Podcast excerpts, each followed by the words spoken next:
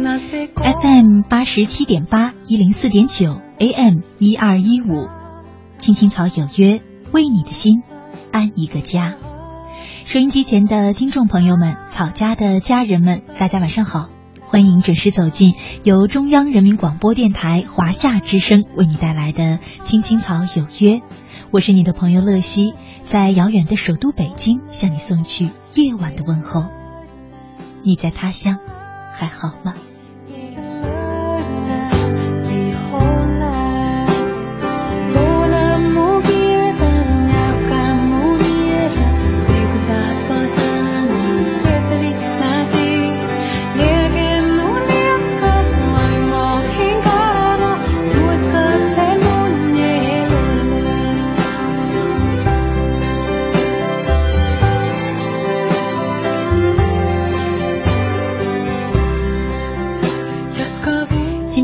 是二零一五年的八月三十一号，是星期一，和大家呢一起走进草家每周一的人生四季。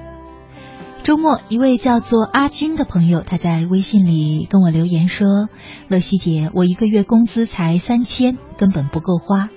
每天看到 QQ 空间里面那些晒旅行啊、晒理想啊、享受人生的照片，我看没钱根本什么也办不到。”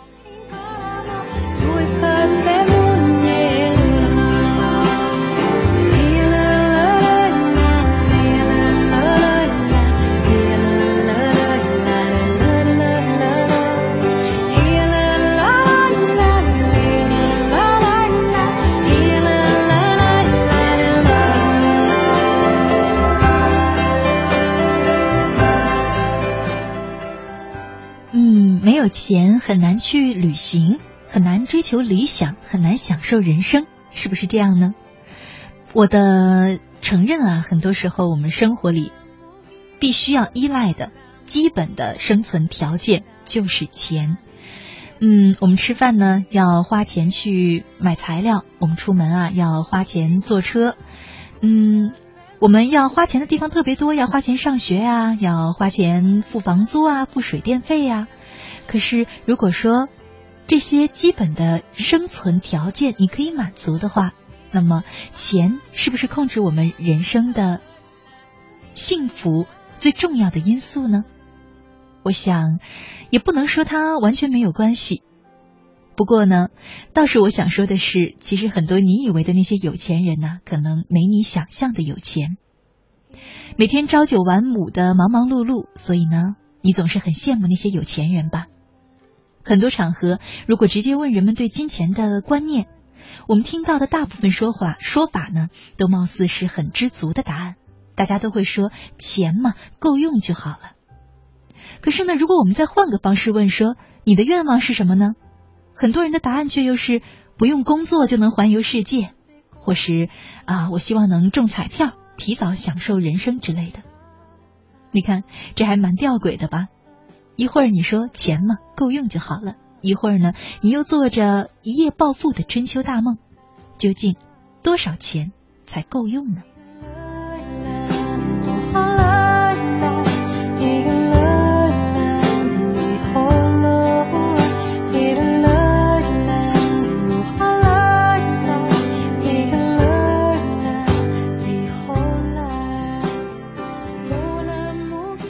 我还记得以前呢，我看过一部电影，是郑秀文和任贤齐演的，嗯，名字叫做《嫁个有钱人》。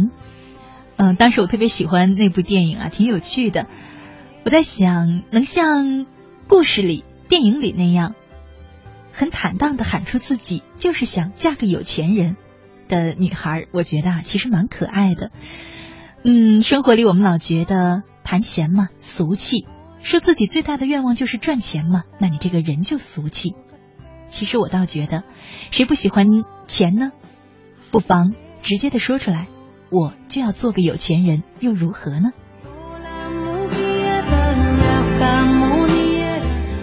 可是什么程度算有钱？有钱到什么程度，你的人生就拥有了快乐？我想，这在每个人的心中，那就是不一样的标准了。所以呢，今晚的人生四季，我想和大家聊的话题就是做个有钱人。在我们节目进行的同时呢，你可以通过微信参与到我们的直播互动当中。你可以留言告诉我，在你心目当中，多少钱才算够用？拥有多少钱才算个有钱人？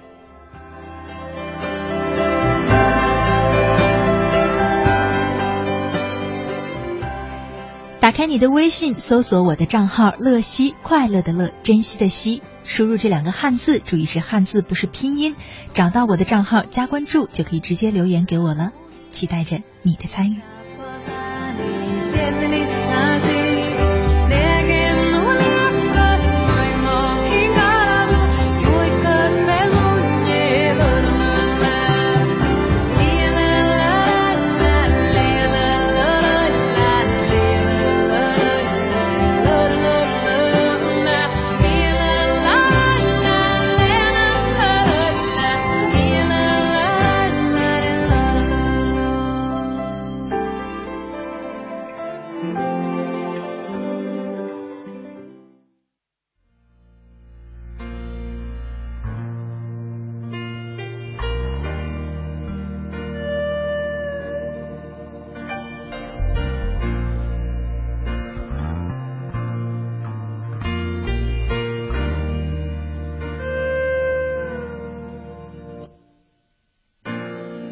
想得却不可得，你奈人生何？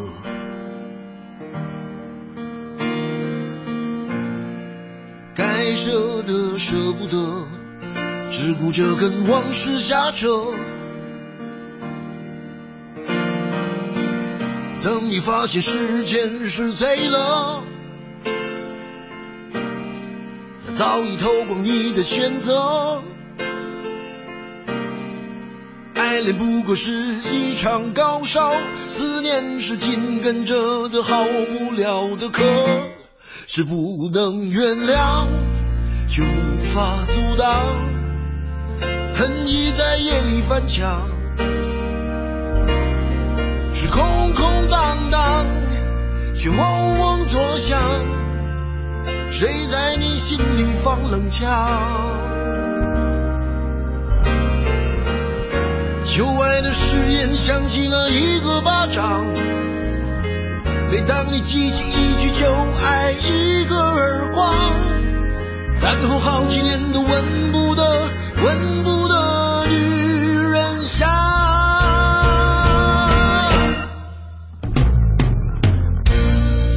往事并不如烟，是的，在爱里面讲也不算美德。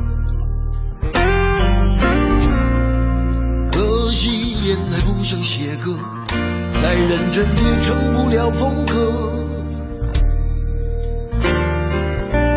问你见过思念放过谁呢？不管你是累犯或是从无前科，我认识的只有那喝酒的分了，没见过分酒的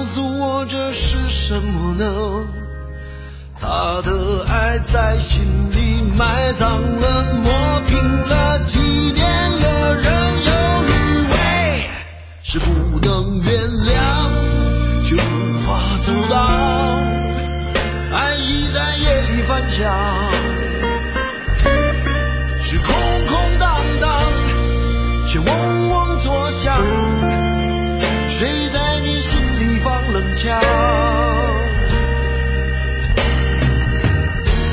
旧爱的誓言响起了一个巴掌每当你记起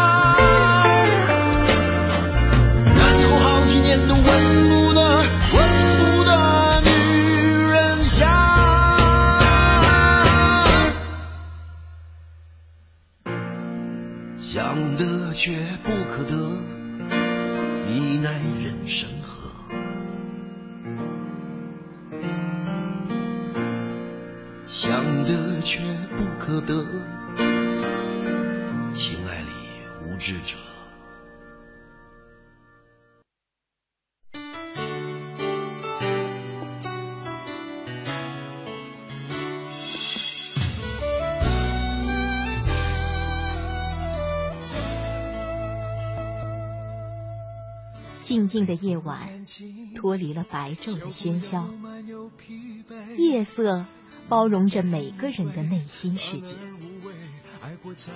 不再让夜的寂静和冷漠占据你孤独的心房，在这个繁华的城市，找到可以让自己停歇的角落。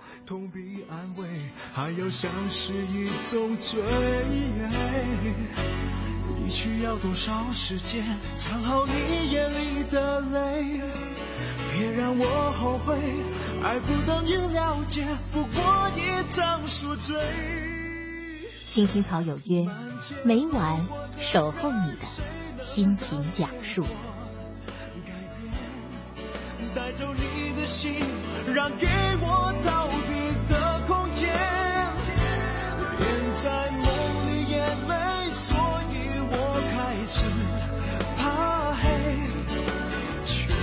接近夜，太接近清楚的从前。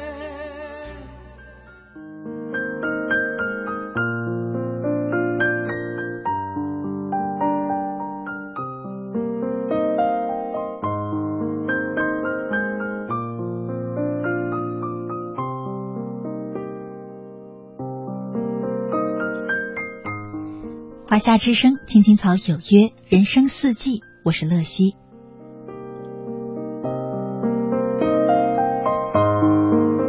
今晚和大家一块儿聊的话题是做个有钱人。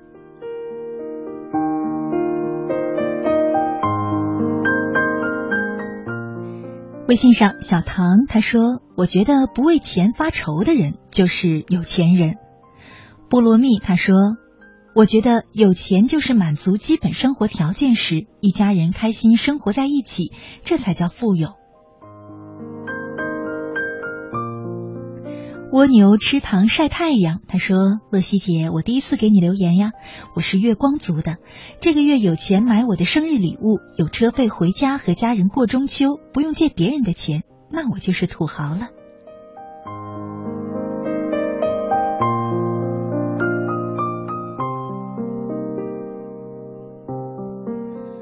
辉他说：“钱好像永远都不会够，多点又想多点。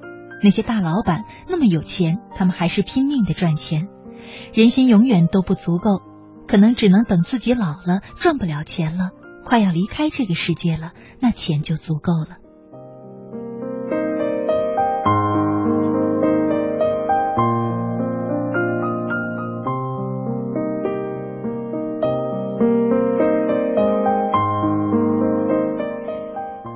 底有多少钱才能算个有钱人呢？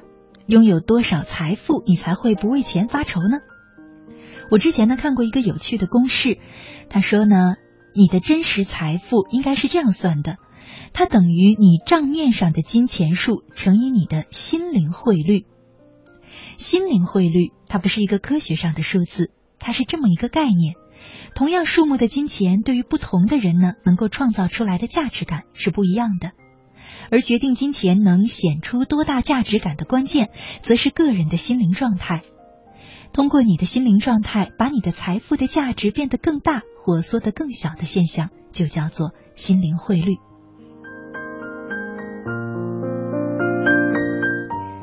不知道这个概念是不是好懂？其实啊，举个很简单的例子，就是很多社会上所谓的成功人士，他们在外头呢形象很好，一派充满理念、游刃有余的样子，但是在公司里面，天天对下属暴怒拍桌，时时刻刻都因为业绩数字喜怒无常。他们并不一定是利欲熏心，而是身为经营者，各方面压力真的都非常大。所以，其实他们的生活质量可能比不上全公司里其他所有的员工。也许你会看到，他们有的喜欢收集名表，有的喜欢买跑车，一次刷卡下来就是你一年都赚不到的钱。可是这些消费给他们带来的快乐的长度和深度，实际上啊，还可能比不上一个小职员下班后无事一身轻，坐在小咖啡馆里吃一球五块钱的冰淇淋所感受到的幸福要深刻。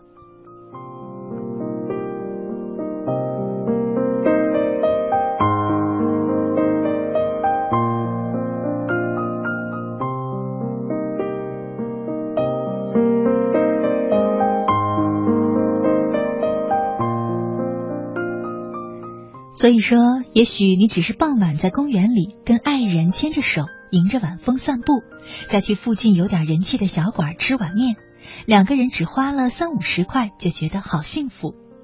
可是呢，很多有钱人却从来没有办法准时的下班，只能偶尔挤出时间，花大钱特地跟爱人飞到国外去度个小假，还得送他一串名贵的珠宝，才能重温一点彼此当初的亲密。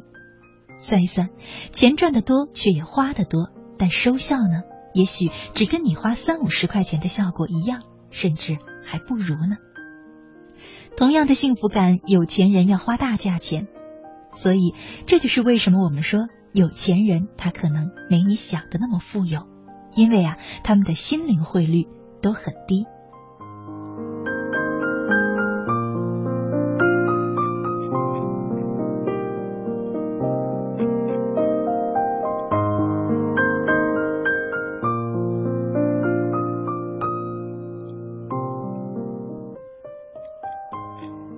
可是有人肯定会说了，有钱人的一生起码能够享受到很多我没有办法享受的事情呀。我想出国旅游，可能这辈子也就是想想而已。但是有钱人呢，住大房子，开好车，时不时就旅个游。其实有钱的人，他们用钱买到的未必就是快乐。飞机、游艇、豪车、别墅、雪茄，也不过如此。在经济学上呢，有一个最基本的经济学术语叫做边际效应。通俗的说，就是吃第一块红烧肉感觉特别的香，第二块、第三块呢还行，吃到第五块就腻了。其实物质给人带来的边际效应就是极其有限的，快感迅速递减，相当的靠不住。层次越高，能够实现的满足感就越小。今天开拖拉机，明天开宝马，感觉太好了。连开一个月呢，你也会审美疲劳，最后能让你快乐的恐怕就只有开飞机了。可是开多了，你又发现也就是那么回事儿。所以你用来买快乐的钱，可能还真的呀就越来越多了，但是却买不到相同的小快乐。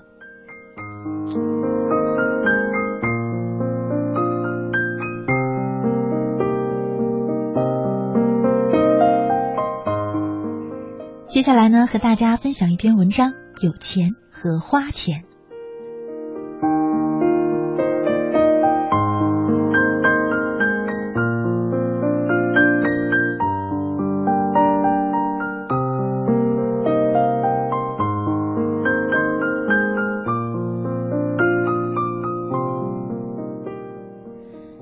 我认识两个手上都有几栋房子的人，这种人真的令人羡慕。他们虽然都拥有正职工作，但基本上单单靠房屋的租金收入就很丰厚。房价一涨，他们一脱手入账的金额是别人十年都赚不到的。不过，这两位 A 小姐和 B 先生处理房产的方式却大为不同。先讲 A 小姐，A 小姐手上有三栋房子，三栋都租给其他的人，而她自己，你相信吗？竟然住在他们公司所提供的宿舍里。那六十年的老宿舍，蚂蚁、蟑螂、老鼠应有尽有，邻居呢也是什么阶层的人都在这里混住。A 小姐在里面住的简简单单，吃的简简单单，躺着收租金，以她的三栋房子为荣。我们曾经参观过她的其中一栋房子，新大楼、新装潢，公共设施超赞，美不胜收。我们就问她：“你为什么不自己住呢？”他的回答倒也不拐弯抹角，直接告诉我们说：“我不懂享受了。”嗯，是啊，享受就留给别人吧。至于 A 小姐呢？赚钱就好了，这是一种选择。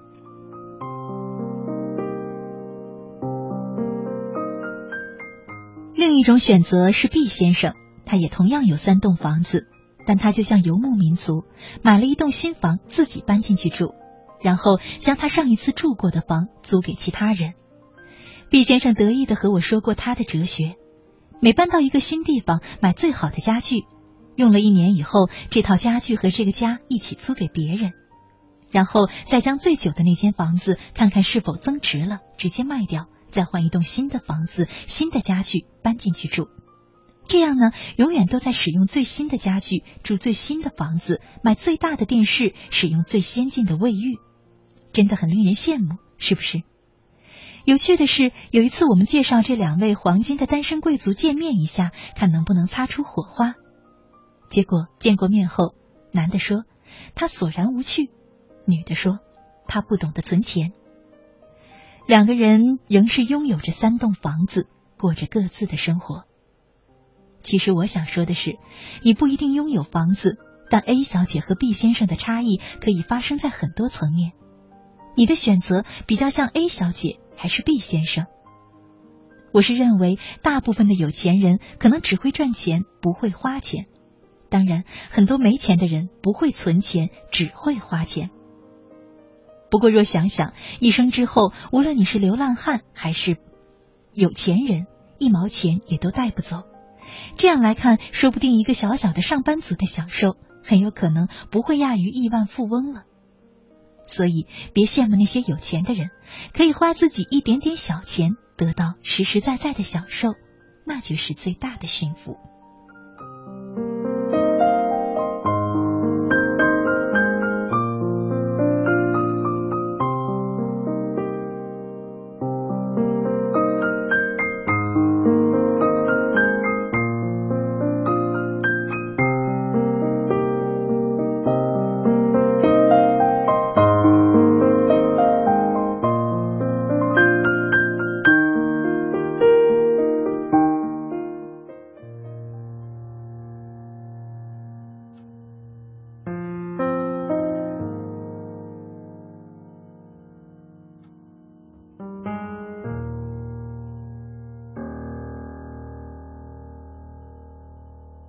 想说却还没说的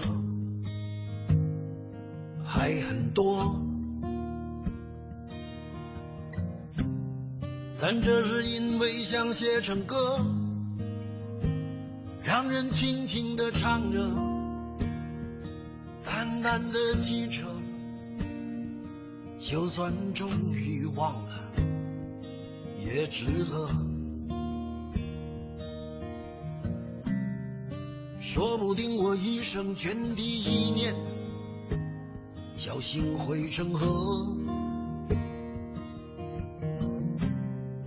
然后我俩各自一端，望着大河弯弯，终于敢放胆，嬉皮笑脸面对人生的难。从未成熟，还没能晓得，就快要老了。尽管心里活着的还是那个年轻人，因为不安而频频回首，无知的索求，羞耻于求救，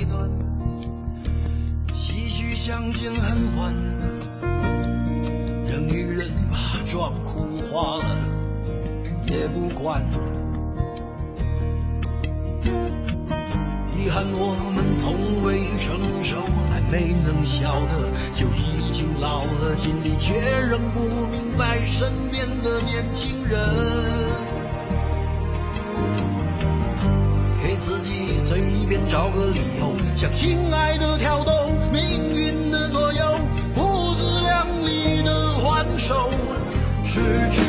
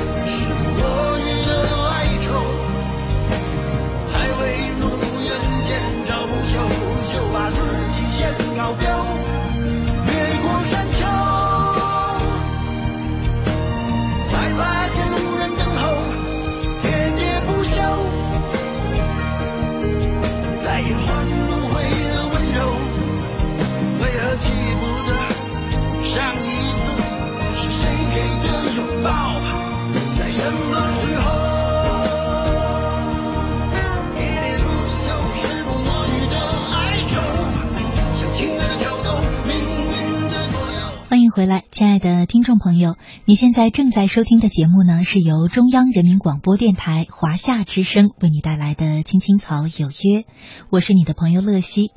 今天呢是周一，和大家一起走进的是草家每周一的人生四季。我们正在聊的话题是做个有钱人。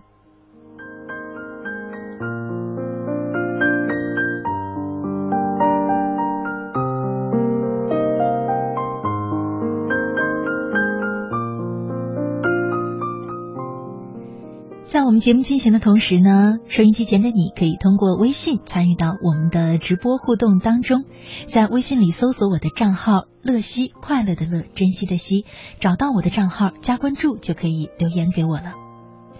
当很多人问到想要多少钱的时候呢，大家都会说啊、够用就好。可是呢，当问到你有什么梦想的时候，又不由得说我希望啊能中彩票一夜暴富。究竟在你心里面，钱这个东西多少才够用呢？欢迎你呢也留言参与到我们的直播互动当中，说说看，在你心里多少钱算是够用就好。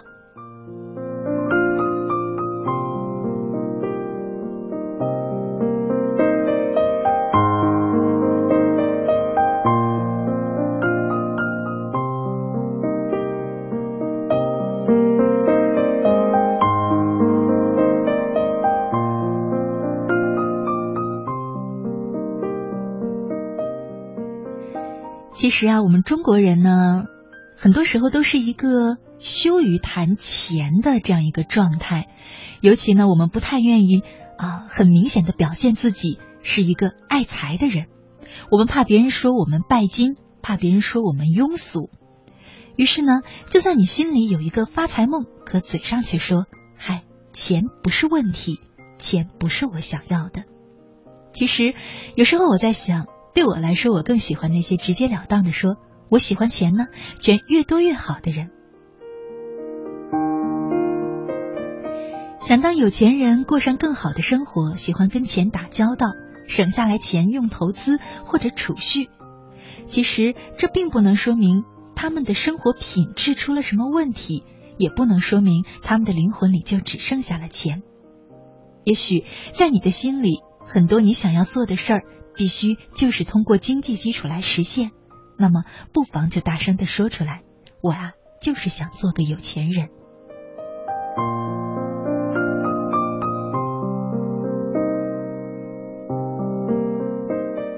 接下来呢，和大家分享一篇文章。咱是有钱人，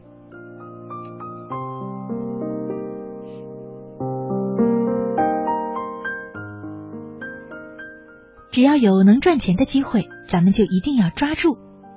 那天，我八岁的女儿丽波正在给她同龄的表妹汉娜在上课，小家伙表情一脸凝重。他接着说：“否则，迟早有一天，咱们俩都得睡到大街上。”女儿丽波似乎对钱有着特殊的兴趣，发展到现在简直可以用沉迷来形容了。他看了电视广告之后，就决定去开一个两千元的户头做长线投资。现在他已经筹集了接近三分之二的款项，正在天天为剩下的八百元着急。有天晚上，他突然很兴奋地跑到了我们的卧室，眼睛亮亮的问。妈妈，我能用搜索引擎搜出最快最简单的来钱方式吗？这个小毛孩想出的致富招数，往往让我无言以对。他会把旧香水瓶里装满来自来水，然后逢人就兜售他的优质香水。他主动承揽了爷爷周日的午餐，用些三明治之类的东西糊弄老人家。不敢想象，如果他整天泡在网上，都会学些什么。我尴尬的笑着对他说：“你能不能找到一些别的挣钱方法呢？”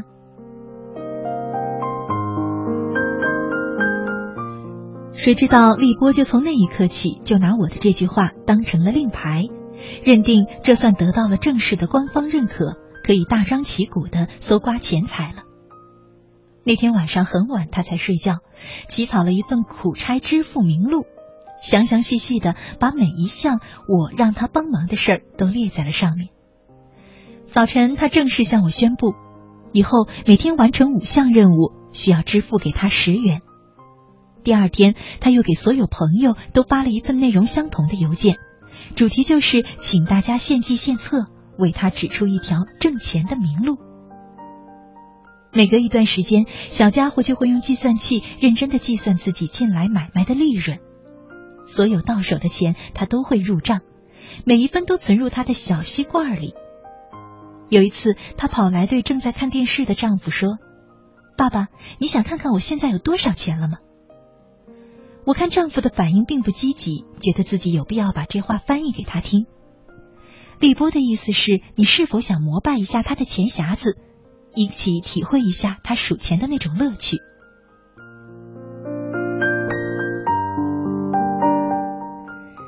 都是我生我养的孩子，立波的弟弟跟姐姐就截然不同，手里但凡有一点零花钱，就拿去买苏打水什么的，而立波直接无视弟弟吃零食的样子，眼里只有他的那个钱罐。听见有钱敲响罐子的声音，比吃了什么好东西都能让他开心。那天晚上给他掖好被子，我正准备转身离去，他突然目光迷离的盯着窗户，憧憬万分的告诉我说。妈妈，等到我快过生日的时候，如果有人问我需要什么礼物，你就告诉他们我什么都多余，只要给钱就行了。这孩子对钱都到了日思夜想的地步。有一天，汉娜的母亲，也就是我的妹妹，对我说：“你是不是该关注一下这个问题了？你们家丽波到底是觉得钱这个东西很有趣呢，还是觉得钱能保障他的未来？”他现在是不是处在一个极度缺乏安全感的环境里呀？李波除了钱还是钱，对什么事情都打不起精神，小女孩喜欢的东西她通通觉得没意思。妹妹刚提到这件事儿的时候，我还没怎么在意。家里从来都没有短缺过立波什么，我给孩子们的爱也绝不逊于其他的母亲。我想，也许立波只是小孩子一时兴起，过一段时间就不会这样了。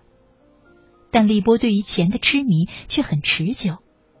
也许我是该跟他好好谈谈了，给他灌输正确的价值观，告诉他一个人的内心强大才是最重要、最可贵的东西，钱财乃是身外之物。正如无论你多么有钱，也不能确保一定不会染病一样。于是吃晚饭的时候，我假装很随意的感慨说：“为什么有钱人总觉得拥有很多钱可以救他们的命，拥有很多钱才有安全感呢？”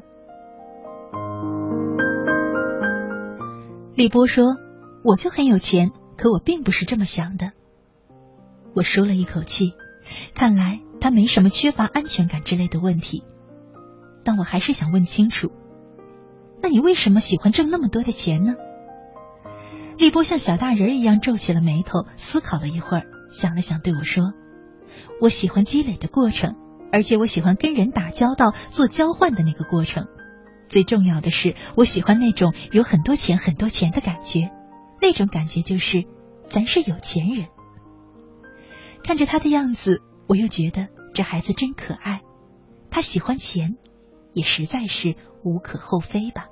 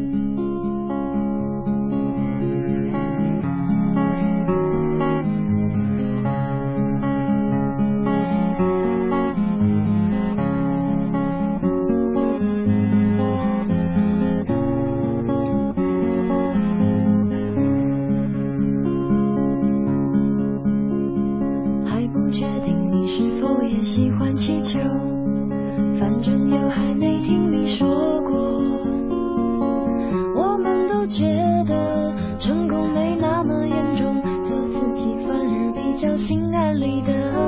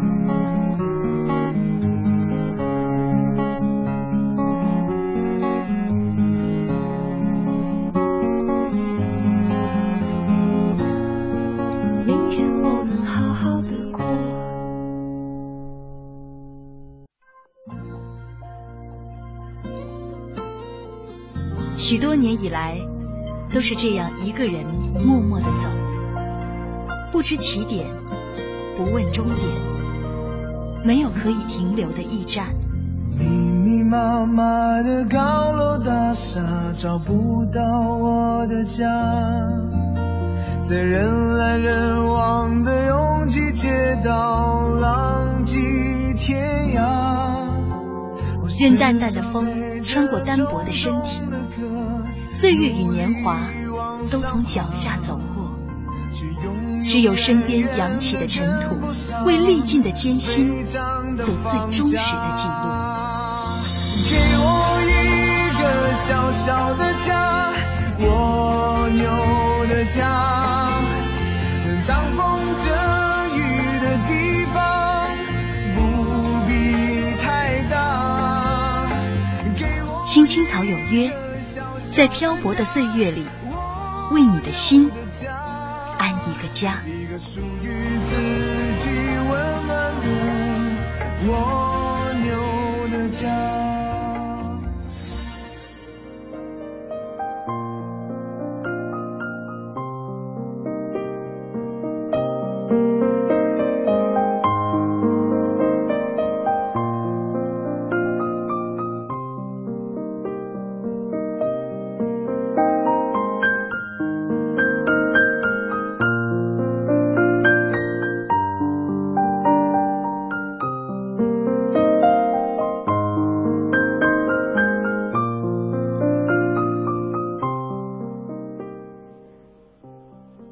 夏之声，青青草有约，人生四季，我是乐西。今晚和大家一块儿聊的话题是做个有钱人。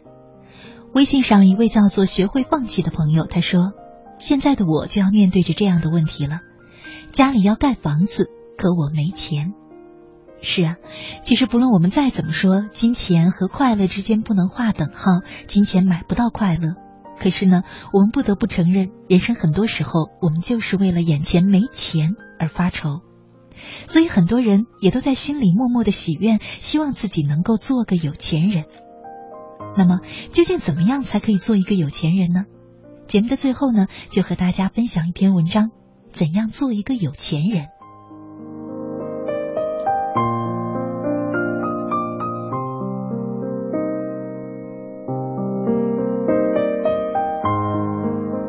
小央第一次想当有钱人，是在我们乘坐长途飞机的时候，路过商务舱的区域。小央发现商务舱的座位可以躺着睡觉，他立刻惊喜地说：“妈妈，下次我们坐这里吧。”我当时就笑了，说：“这些座位可贵了，买这个座位的钱够咱们整个这次旅行的钱了。如果我们买这个座位出来玩，恐怕得换成两年才能出来玩一次。”小央对坐经济舱旅行的行为表示了理解，也觉得还是多玩几次更重要。同时，他也明白了，原来我们家并不是有钱人，以及有钱人的生活可以更舒适一些。从那以后，小央就经常进行如何当一个有钱人的严肃思考。小央的第一个人生目标就是出国旅游时买得起能躺着睡觉的商务舱。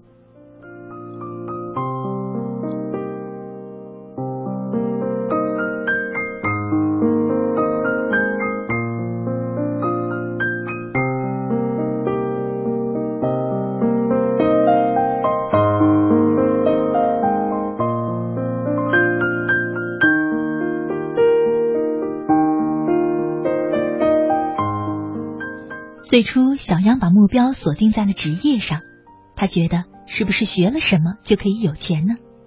基于这个思路，他观察了很多职业。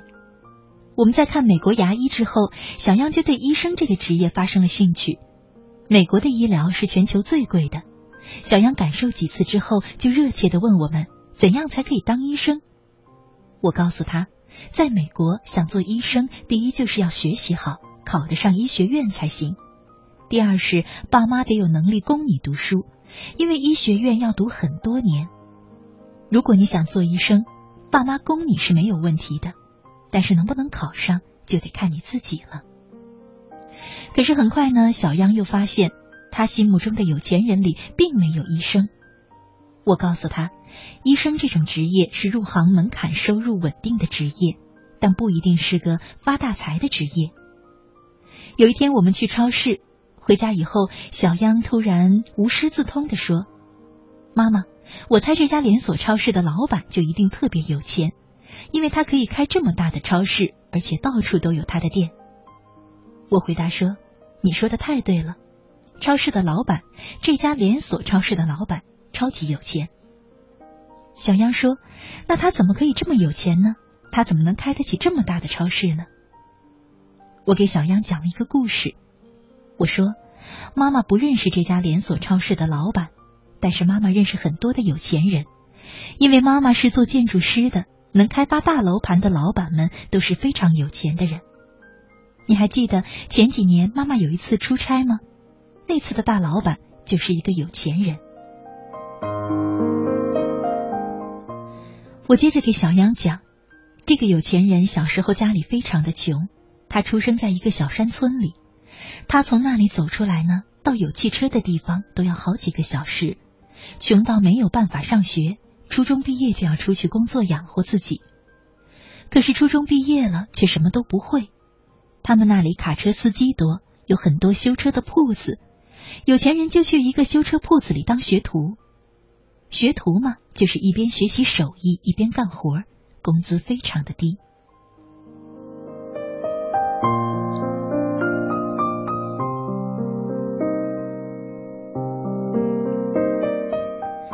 虽然工资很低，可是他当学徒却非常的认真，很快他就成为了这个铺子里面修车最好的人，很多客人就只找他修车。于是，有钱人很快就自己开了一间修车铺子。修车铺子的客人多了，生意就会好，就可以赚钱。那么，怎么样才能让客人多呢？他想了好多的办法。他修的是大汽车，修一次要比较多的钱。但这位有钱人见到骑车的女人，就会免费帮人家修自行车。自行车很好修，配件也便宜。你猜猜他为什么要这样做呢？小杨说。是因为他很善良吗？他喜欢帮助别人吗？我说，其实是因为很多骑车的女人老公都是卡车司机，帮了这些女人，他们回去就会跟老公说这个人的好话。这些卡车司机需要修车的时候，就会到这个有钱人这里来修车。小杨说：“我明白了。”然后一传十，十传百，越来越多的人找他修车。我说：“对。”就是这样，可是，一间修车铺子能赚多少钱呢？这位有钱人当时又想了个新办法。当他存了一些钱以后，他又开了一个生产汽车配件的小工厂，挣钱的速度可比修车快多了。接下来，当然也有很多的努力，还有汗水。总之，有钱人的小厂变成了一个变两个，两个变四个，厂子也越开越大。现在呢，在世界上生产同类型产品中，他的厂是最大的厂，而且他的厂只生产一种东西，就是大货车上用的一个钢圈儿。现在他超级有钱，除了有钱人的钢圈厂以外，他还有很多大楼和小区。这就是那个有钱人的故事。现在你有没有发现他变有钱的奥秘呢？小杨说他很聪明。我说是的，但是更重要的是，这个有钱人把每一件事都做到了最好。他当学徒的时候就是最好的学徒，他做配件就做最好的配件。学徒也是一种学生，做学生你有经验了。班里有那么多的小孩，并不是每一个人都认真听老师讲的内容，总是有小孩子发呆出神，或者就顾着自己玩。上完课什么都没学会，回家再傻玩，几年下来什么长进也没有。